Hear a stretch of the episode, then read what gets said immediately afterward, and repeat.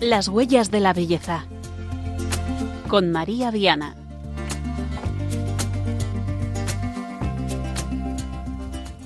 Sean muy bienvenidos a una nueva edición de Las Huellas de la Belleza, cuando son las 9 de la noche, 8 en Canarias, de este caluroso día 10 de julio.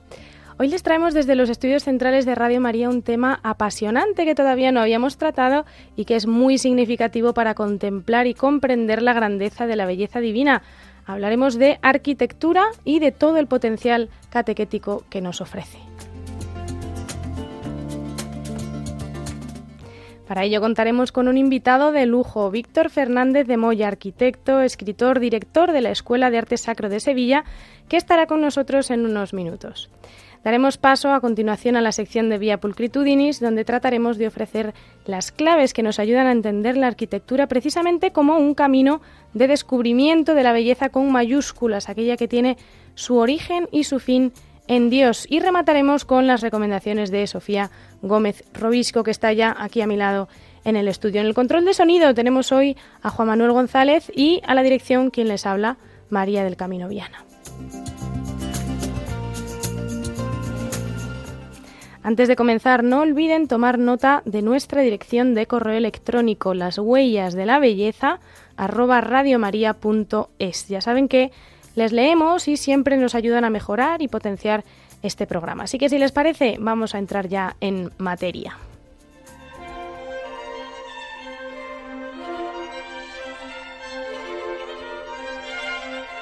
Testigos de la belleza.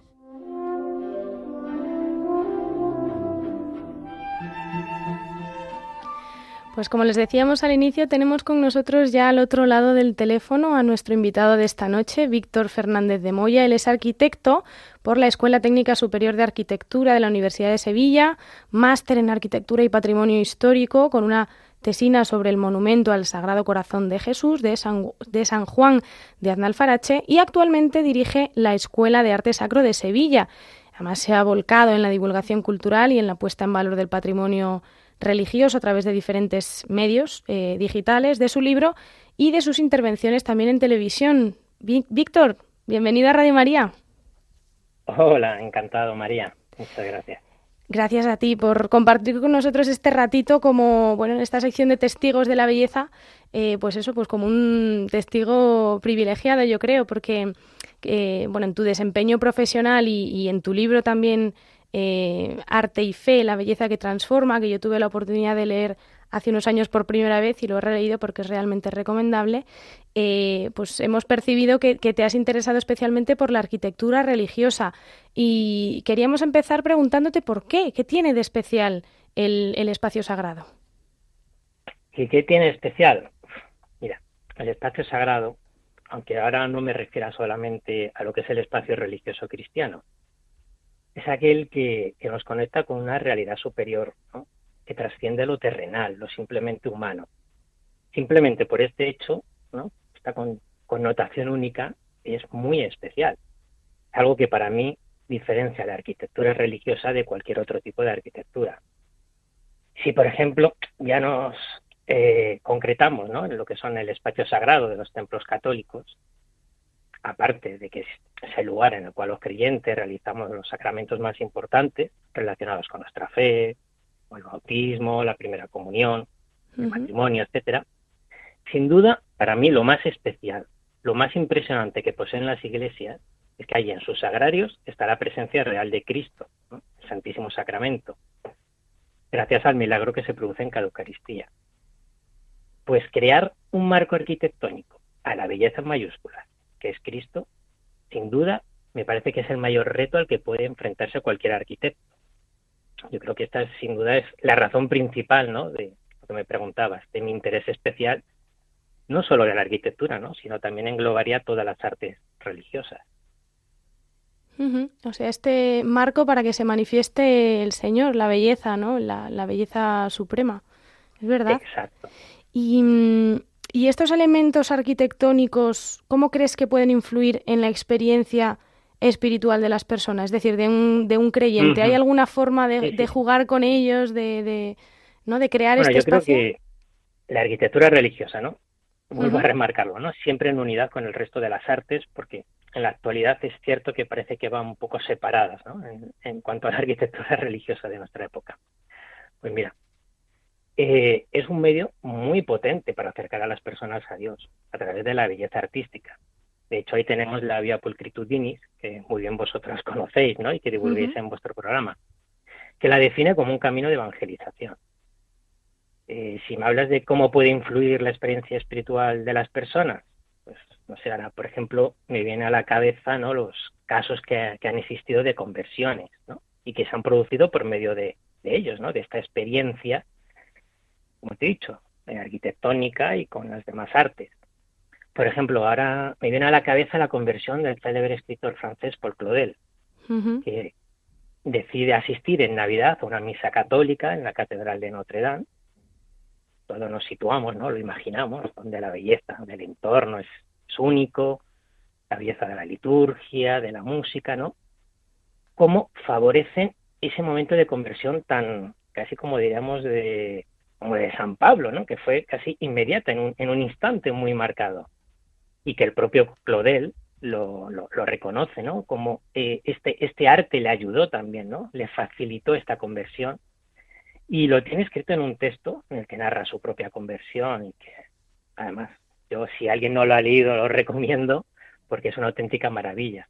Así que yo creo que es muy importante ¿no? lo que puede crear, lo que puede influir.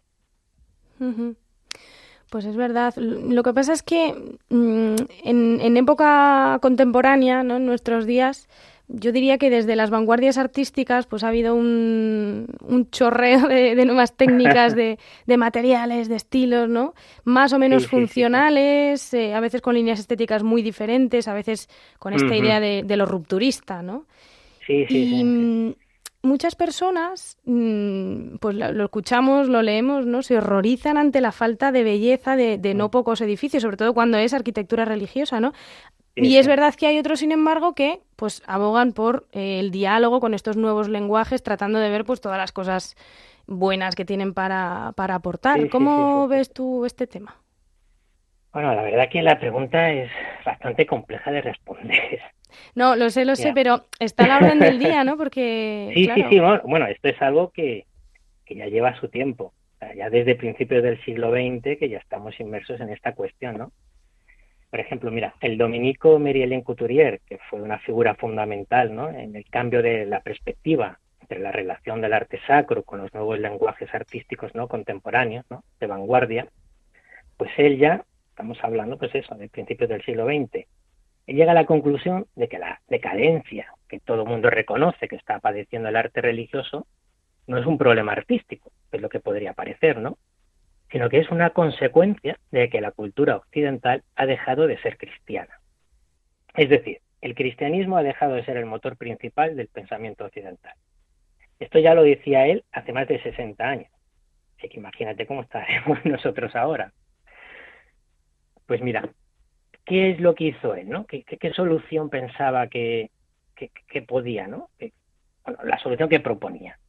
Pues él lo que quería era atraer el talento de estos grandes artistas, que ya en su mayoría, su gran mayoría, ya no eran creyentes o estaban alejados de la iglesia, encargándoles, ¿no? Pues los proyectos religiosos muy atractivos, en los cuales les decía que podían utilizar sin ningún tipo de censura todo el lenguaje, ¿no? De estas nuevas expresiones artísticas de las vanguardias.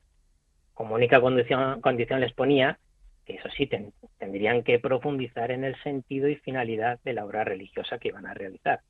Esto es como el comienzo de lo que me ha, preguntado, ¿no? De lo que está sucediendo también en nuestro uh ¿Qué ocurrió? ¿Qué, esto, qué, dio, ¿Qué dio de resultado, no? O sea, el resultado de estas obras fue que gustó mucho, muchísimo, mejor ¿no? comentarlo así, que le gustó muchísimo, a una parte, hay que decir, no muy numerosa, pero sí muy influyente, de intelectuales laicos y religiosos católicos pero sin embargo fue ampliamente rechazada por parte de todos los fieles, ¿no? O sea, llamemos los, los fieles de a pie, ¿no? Como te digo, es algo que es que no ha cambiado en nuestros días. ¿Qué, qué opino yo?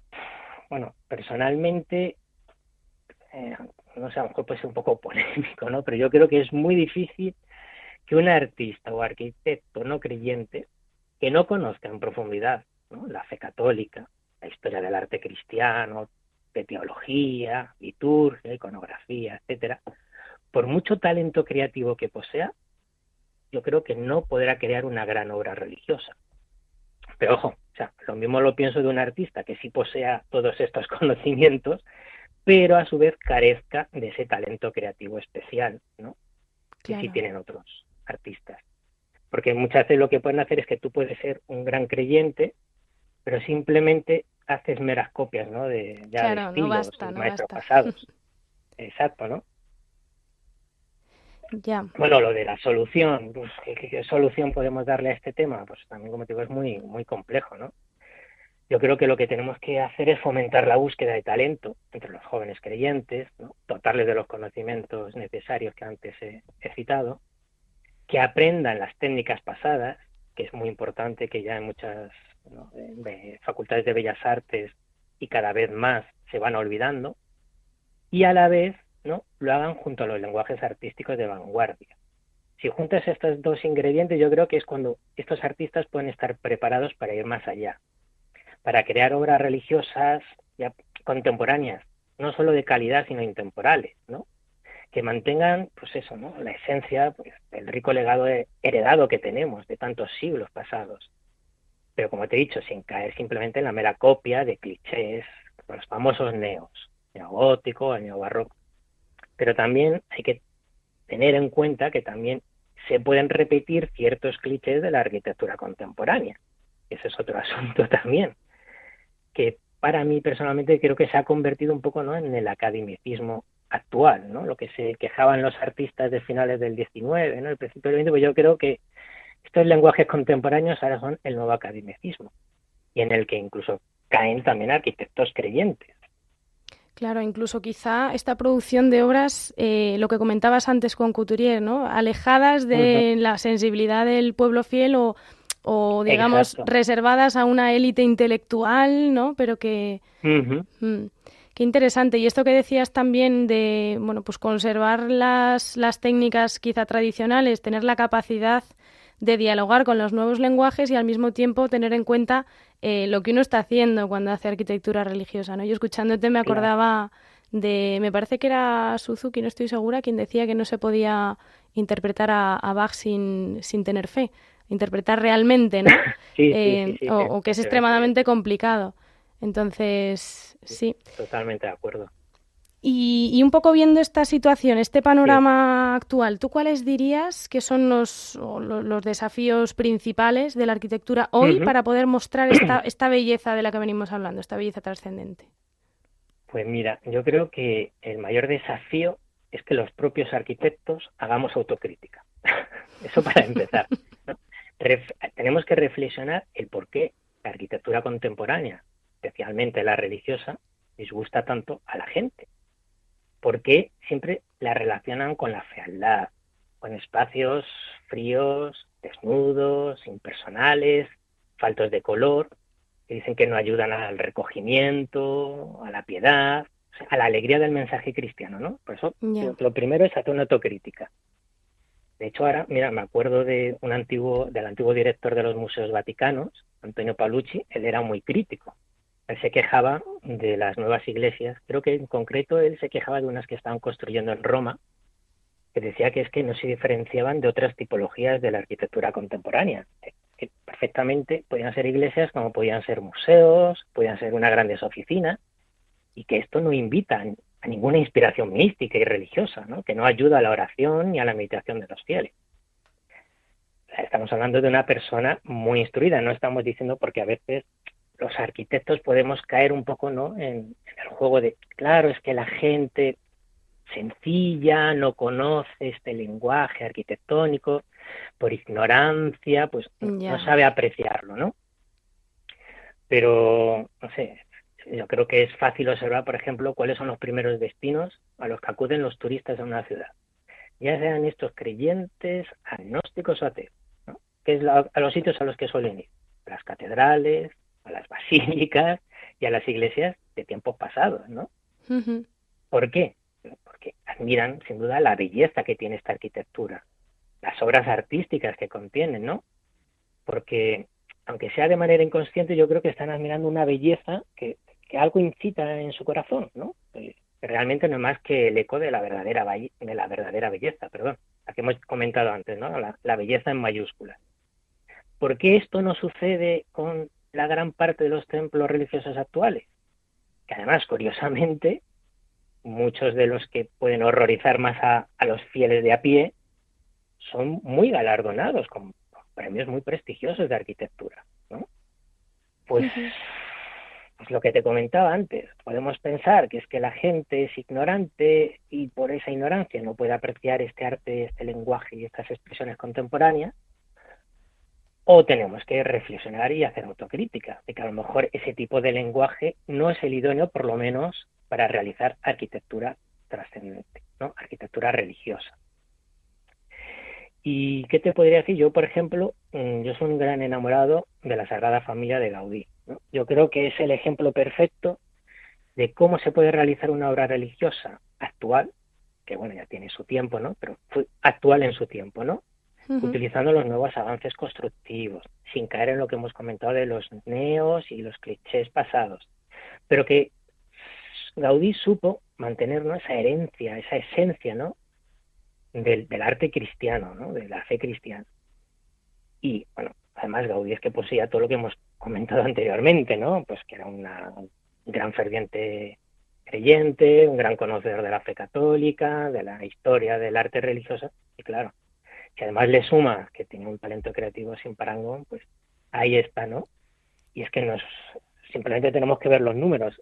¿Cuál es el edificio de Barcelona más visitado por todos los, los turistas, los visitantes del mundo? Es la Sagrada Familia y con bastante diferencia.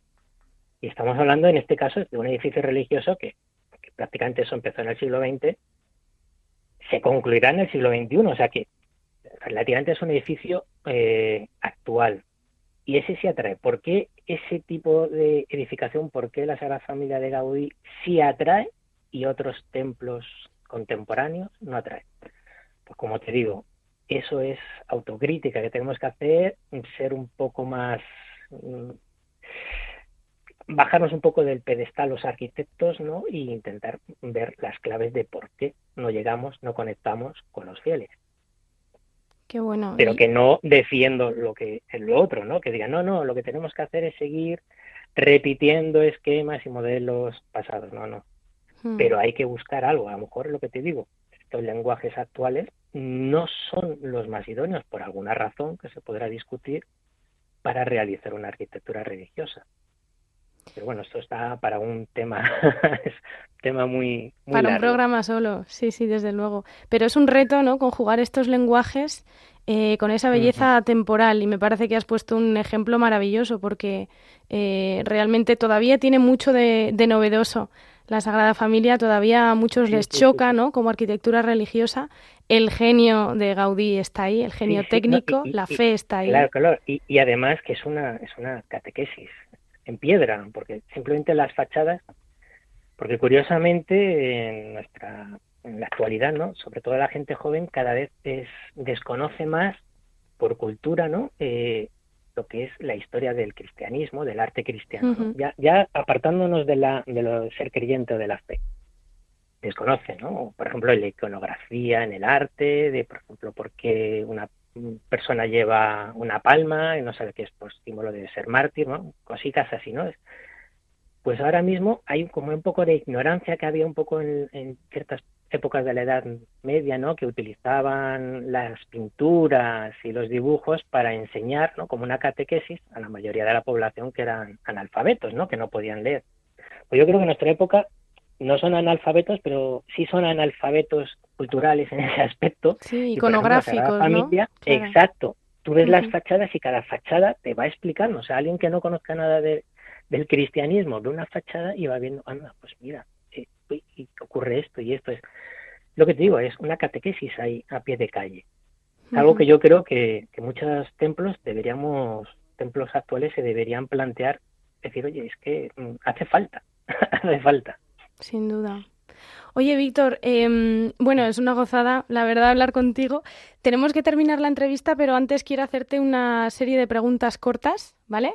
Para, bueno, pues para conocer un poquito más tu, tu visión, tu testimonio. En primer lugar, una arquitectura que te venga a la cabeza que a ti te haya eh, emocionado, que te haya tocado en el espíritu. Pues la que hemos comentado hace nada, la Sagrada Familia de Gaudí, por ejemplo. Además se nota, se nota que la quieres. Pero porque tiene, es verdad que tiene un potencial catequético. Bueno, tendremos que dedicarle un programa solo a ella. Sí, sí, sí, sí, sí. Sí es. Y un edificio, porque claro, la Sagrada Familia, pues todos lo conocemos, pero un edificio, tú como arquitecto, que tienes un repertorio mm, en imaginario muy bien formado, un edificio poco conocido que nos recomiendes, que digan, este, tienen que visitarlo. Pues mira, por ejemplo, la iglesia de San Juan Bautista del arquitecto suizo Mario Bota. Me gusta mucho cómo hace una reinterpretación, lo que hemos comentado, de la esencia del arte cristiano en, una iglesia con lenguaje contemporáneo, ¿no? Me parece un muy buen ejemplo. Si la gente tiene oportunidad, está en Suiza, pero bueno, ah. si tienen oportunidad de visitarlo, o por lo menos mm, buscarlo por internet para ver, yo creo que es muy interesante, muy interesante. San Juan Bautista. San Juan Bautista de, de Mario Bota. No he estado, de Mario Bota, muy bien. ¿Y un lugar que tú sientas como tu hogar? Un lugar. Pues mira, yo te diría que cualquier lugar, mientras estés rodeado de los tuyos, junto a, tu familia, a mí me vale. Para mí es, mi hogar, sea donde esté. Si estoy junto con mi familia, ese es mi hogar. Qué bueno, qué bueno. Y ya por último, ya te, ya te liberamos, pero mm, no te vayas sin darnos, por favor, un consejo para crecer en la contemplación de la belleza a través de la arquitectura? Pues mira, yo creo que a lo mejor es un poco contradictorio lo que voy a decir. Yo creo que es bueno ¿no? aprender, documentarse ¿no? sobre, por ejemplo, mm, un edificio arquitectónico que vayamos a visitar. Pero que una vez que lo vayamos a visitar, en ese momento dejarnos sorprender por la arquitectura. Como si no hubiéramos leído nada antes sobre ese edificio es difícil, pero yo lo, yo lo recomiendo, ¿no? Es, tú estudias, te documentas, estupendo, pero una vez que llegues allí te dejas sorprender. Eso es lo que yo daría como consejo. Qué bueno, no perder la, la capacidad de, de, asombro y de contemplación. Exacto, exacto. Y ir como si fueras ahí profano, aunque tú intenta ir, como has dicho, totalmente ahí de nuevas. Muy bien. Oye, pues Víctor, muchísimas gracias por estar con nosotros esta noche y, por ser testigo de esta belleza que nos salva. Bueno, pues muchísimas gracias a vosotros por, por contar conmigo y poder mm, hablar de un tema tan apasionante, ¿no? Como es la arquitectura religiosa. A ver si podemos en otra ocasión volver a contar contigo. Un abrazo grande. Un abrazo grande. Muchas gracias. Bueno, pues Víctor Fernández de Moya, arquitecto, escritor y director de la Escuela de Arte Sacro de Sevilla, nos ha acompañado ahora en esta primera sección de las huellas de la belleza con unas claves muy interesantes que vamos a reposar un momentito con música antes de continuar.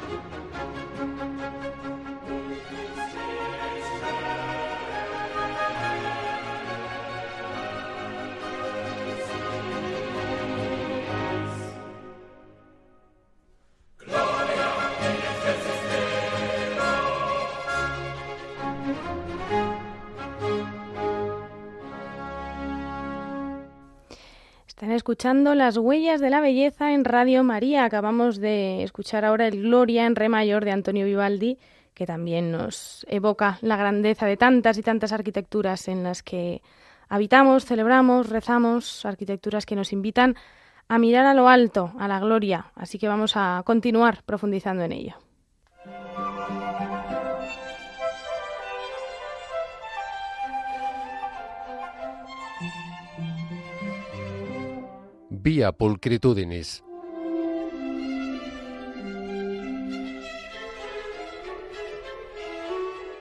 Y efectivamente estamos ya terminando esta primera temporada de las huellas de la belleza y muchos de ustedes ya se extrañaban de que hubiésemos hablado de pintura, de escultura, de cine y que todavía no hubiésemos tratado la arquitectura. Bueno, no se nos había olvidado, pero es que no es sencillo condensar todo lo que nos gustaría en apenas un programa. Eh, no se preocupen porque la belleza se va mostrando poco a poco y, la vamos descubriendo y disfrutando en la medida en la que nos dejamos encontrar por ella. Así que precisamente vamos a hacer en estos minutos eso, ofrecer algunas pinceladas sobre la arquitectura, que como saben es una de las tradicionalmente llamadas artes eh, mayores. Cuando se considera eh, la arquitectura desde el punto de vista artístico, pues tenemos muchos factores estéticos y desde luego también técnicos que tener en cuenta. Pero como saben, aquí lo que hacemos es ponernos las gafas de la trascendencia para tratar de afinar la mirada sobre lo que vemos y entender eh, lo que nos pueden decir en este caso los espacios arquitectónicos, como, dice Jesús en el Evangelio, eh, que abren las piedras. ¿eh? Por eso vamos a hablar en primer lugar de aquellos lugares que están orientados hacia lo sagrado, pensados precisamente como la casa de Dios. Me refiero a los templos, iglesias, catedrales, capillas. ¿eh? A lo largo de la historia del arte han sido estructuras que se han concebido según una disposición concreta donde cada elemento es elocuente. Por ejemplo, mm, la propia orientación de la iglesia, tradicionalmente ad orientem, ¿no? hacia el oriente, eh, orientadas hacia el este, que es por donde sale el sol. Pues esto tiene su significado. Este sol que nace de lo alto, los cristianos lo identificamos con Cristo y por eso eh, es hacia donde miramos, hacia donde celebramos, hacia donde rezamos, en espera de ese último día de la resurrección eh, de Cristo y de la propia, ¿no? mirando hacia Oriente, la ubicación, incluso, por ejemplo, de las catedrales en lo alto, ¿no? El, como un centro magnético de, eh, de las ciudades en la Edad Media, la disposición también de los elementos litúrgicos en la, en la propia iglesia o, capilla o catedral, pues también tiene mucho que decirnos. ¿eh?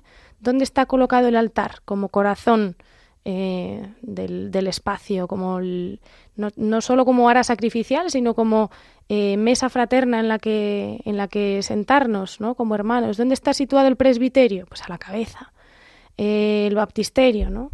Incluso la propia configuración de la planta de una iglesia pues también mm, tiene mucho que decirnos. Tradicionalmente se han construido con planta de, cruz latina, que es esa que tiene un brazo más, em, más largo que otro, o la de cruz griega, que tiene las mismas dimensiones en una nave y en la otra.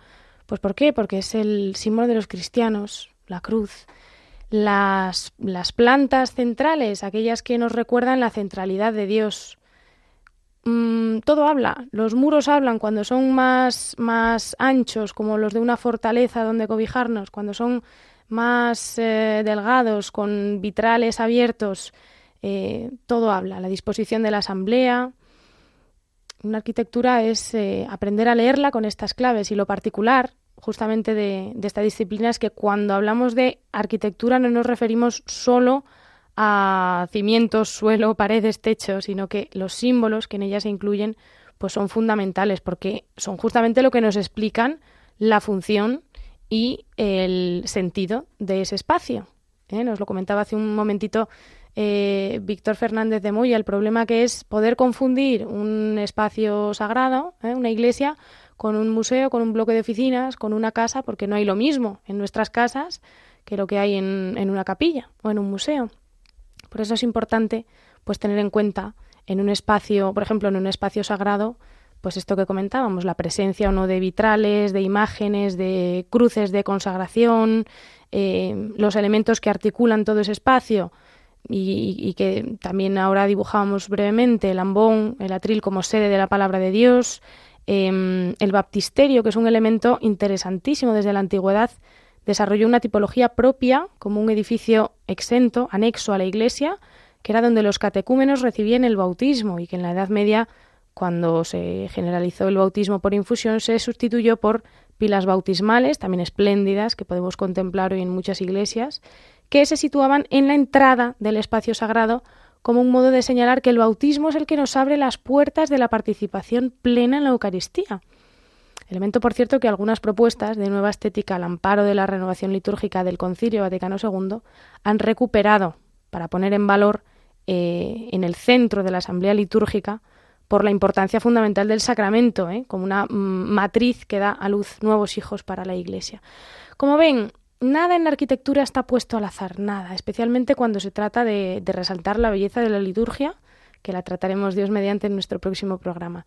Pero lo importante es aprender a leer la jerarquía espacial, que fundamentalmente viene a significar que no todos los eh, espacios son iguales, por lo general la disposición y la distribución de los espacios en el edificio eh, van estableciendo una progresión desde el espacio exterior, eh, podríamos decir profano, hacia el interior sagrado, como una transición mm, gradual desde lo secular hasta lo divino, que es un eje que nos conduce no hacia el final de la arquitectura, a lo que vemos, sino a lo que hay más allá del techo, a esa belleza trascendente que venimos comentando.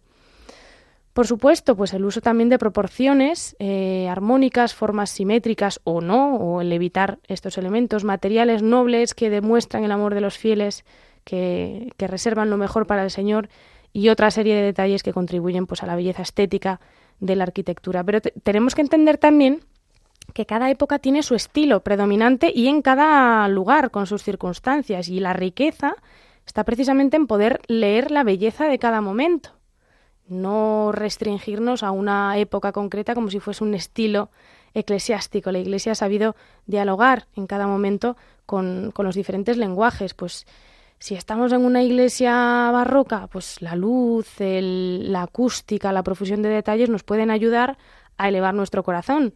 Eh, pero también puede haber a quien le, pues le agobie tanta voluta, angelitos, ¿no? dorados, música de órgano. A lo mejor lo que necesita otra persona es una paz que puede encontrar, por ejemplo, en una iglesia románica. Gracias a Dios en España tenemos ejemplos maravillosos que mm, no siempre están tan puestos en valor como deberían. Las iglesias románicas, de hecho, no son templos oscuros, ¿eh? sino con haces de luz dirigidos, con interiores que en muchas ocasiones por su austeridad nos ayudan justamente a centrarnos en lo importante.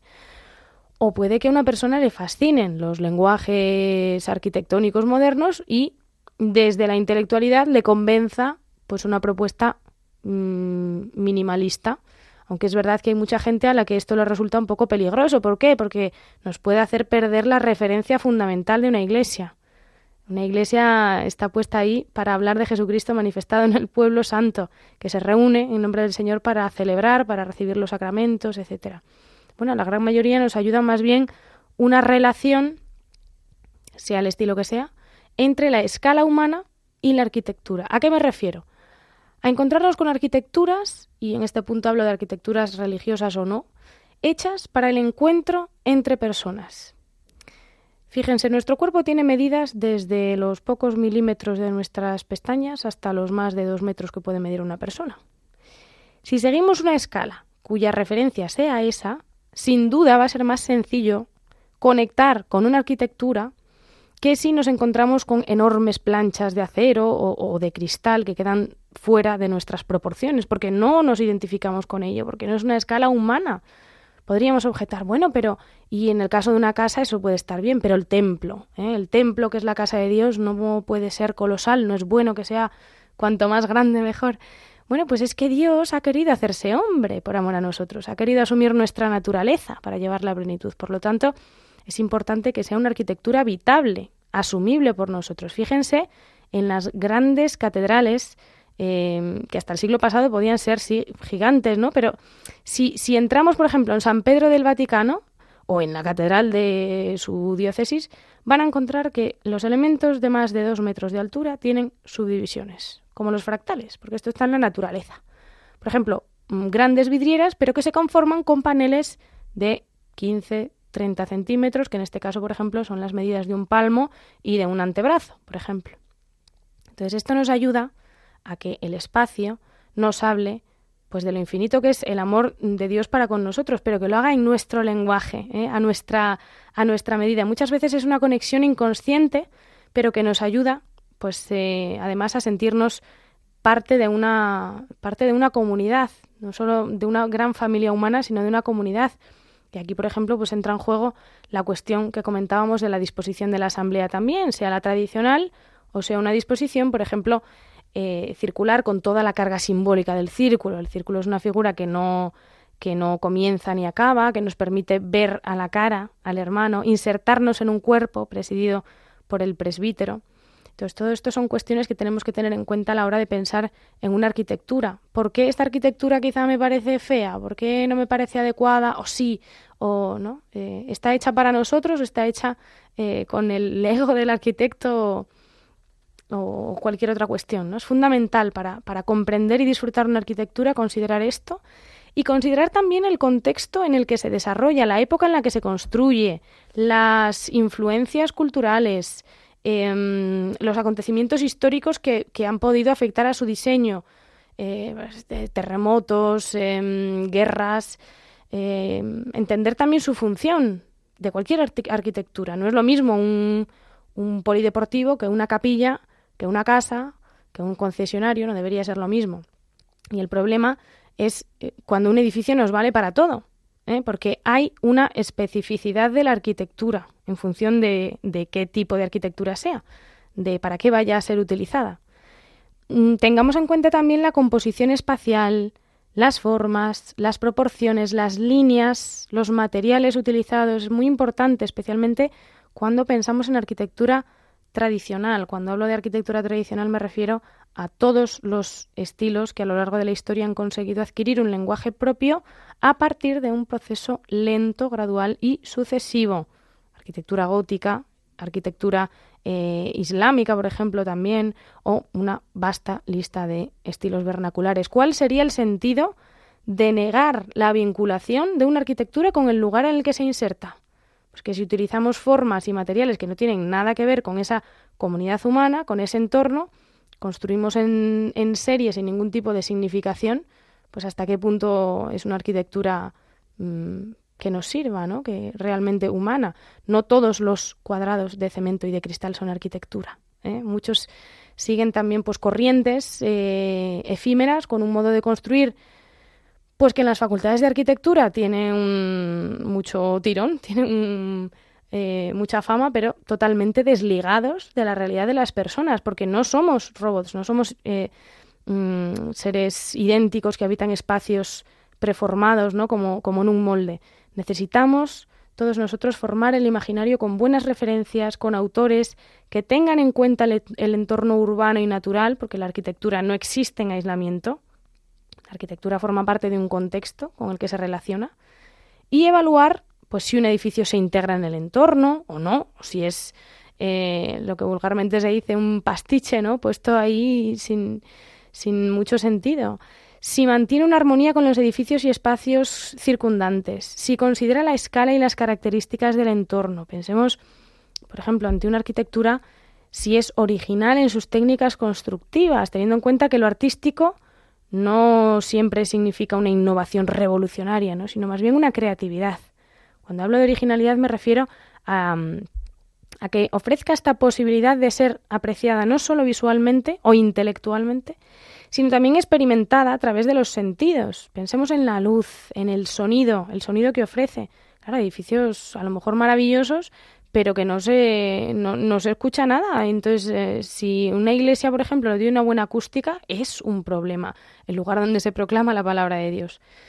Fijémonos en las texturas, en los materiales, en los colores. Los arquitectos juegan con muchos elementos y todos ellos, cada uno a su manera, nos pueden acercar a las verdades de fe, nos pueden acercar a esa belleza trascendente y eterna que se encuentra en plenitud en Dios.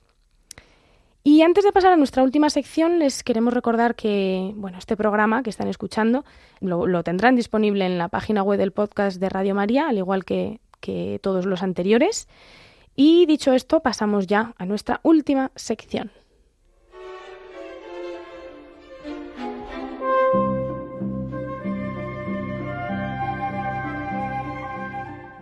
Píldoras de belleza.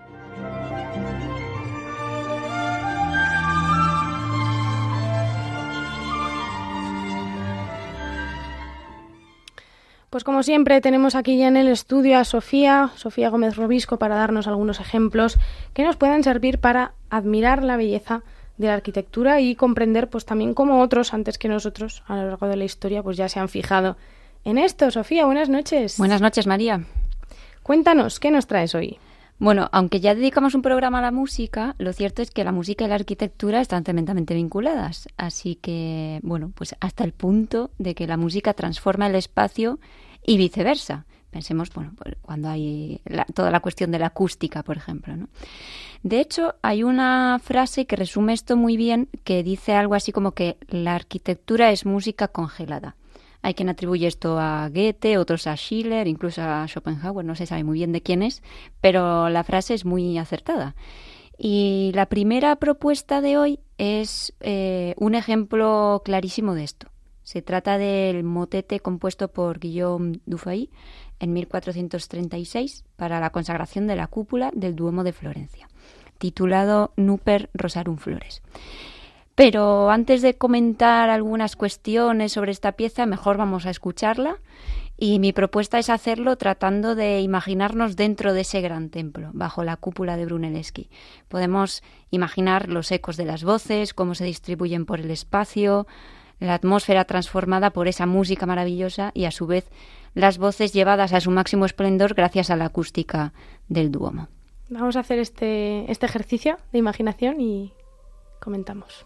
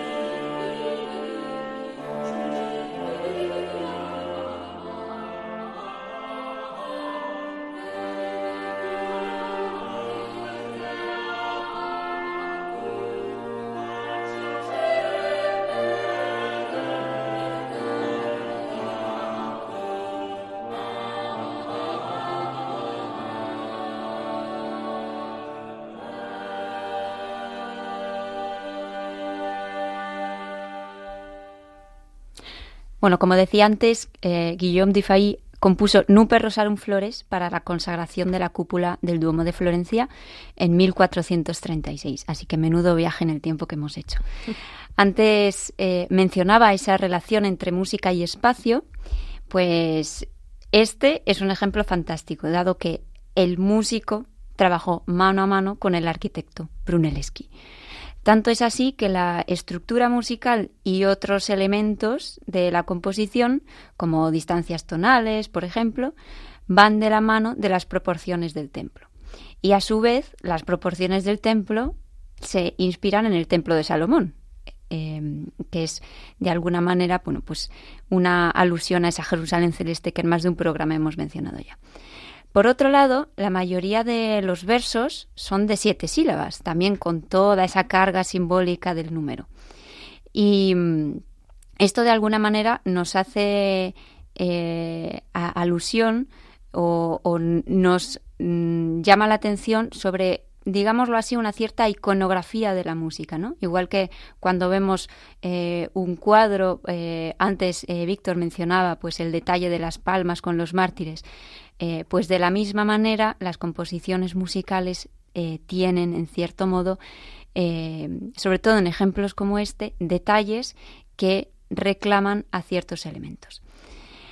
Muy resumidamente, lo que dice el texto, que está escrito en latín, hace alusión a esa ceremonia de consagración que se está celebrando y se pide la intercesión de la Virgen. Así que, bueno, podríamos contar un montón de cosas sobre esta pieza, pero vamos a dejarlo aquí porque si no es un pozo sin fondo. Así que vamos a por una segunda propuesta eh, sobre este tema de la arquitectura y, es eh, la falsa cúpula de la iglesia de San Ignacio en Roma. Si hablamos de arquitectura religiosa, pues evidentemente tenemos que pensar en iglesias y qué ciudad hay, al menos en Europa, eh, donde haya más iglesias sino Roma. Bueno, pues allí nos vamos y nos vamos también otro viaje en el tiempo a la segunda mitad del siglo XVII.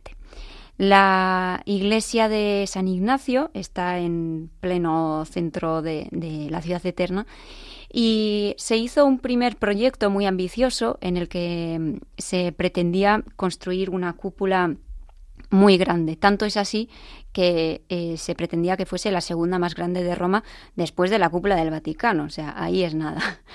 Lo que ocurre es que, bueno, por motivos económicos, arquitectónicos, diplomáticos incluso, eh, pues no pudo llevarse a cabo.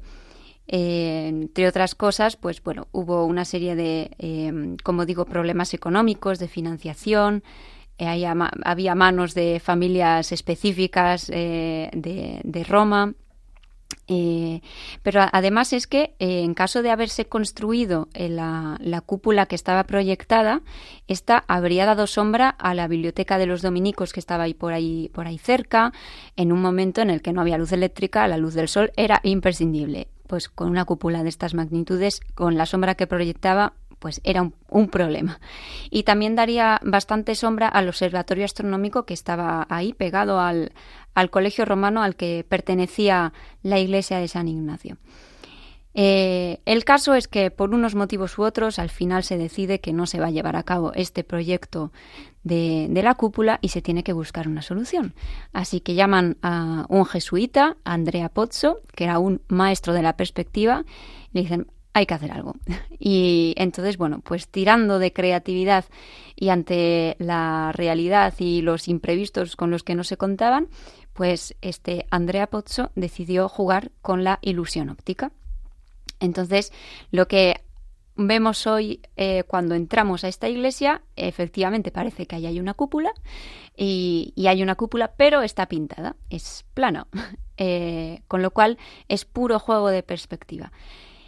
Esto tiene, tiene su intrínculis y tiene su, su fondo también eh, trascendente, que es también lo que, lo que tratamos de, señalar aquí, ¿no?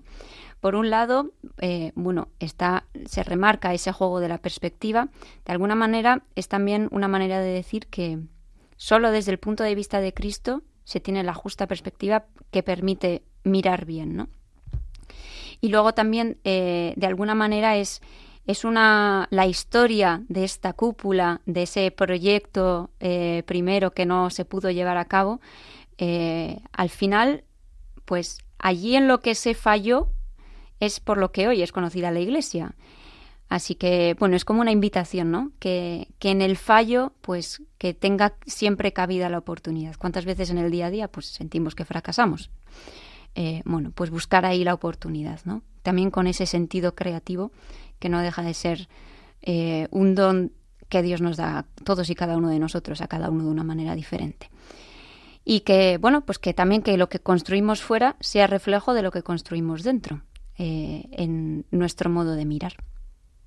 Bueno, Sofía, una interpretación maravillosa, yo creo, catequética, de un espacio que, por otra parte, doy fe de que merece la pena muchísimo visitar. O sea que si alguno de nuestros oyentes está por Roma o va a ir a Roma este verano, eh, o la próxima vez que vayamos, o si no, búsquenlo en Internet porque realmente merece la pena pararse a contemplar eh, bueno, pues esta cúpula, falsa cúpula, eh, con la explicación de Sofía. Muchas gracias, nos vemos en el próximo programa. Pues hasta el próximo programa.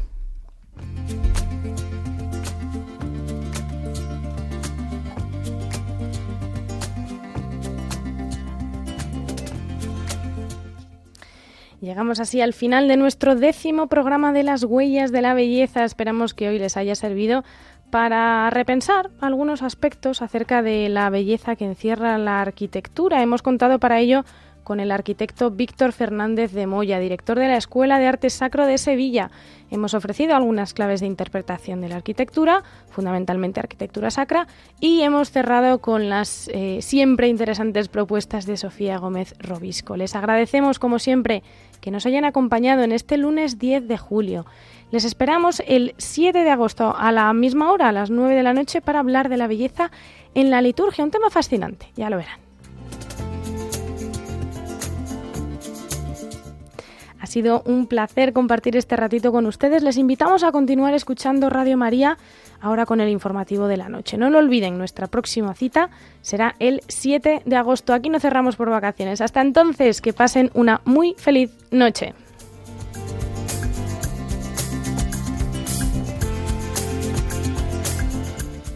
Así concluye Las huellas de la belleza con María Viana.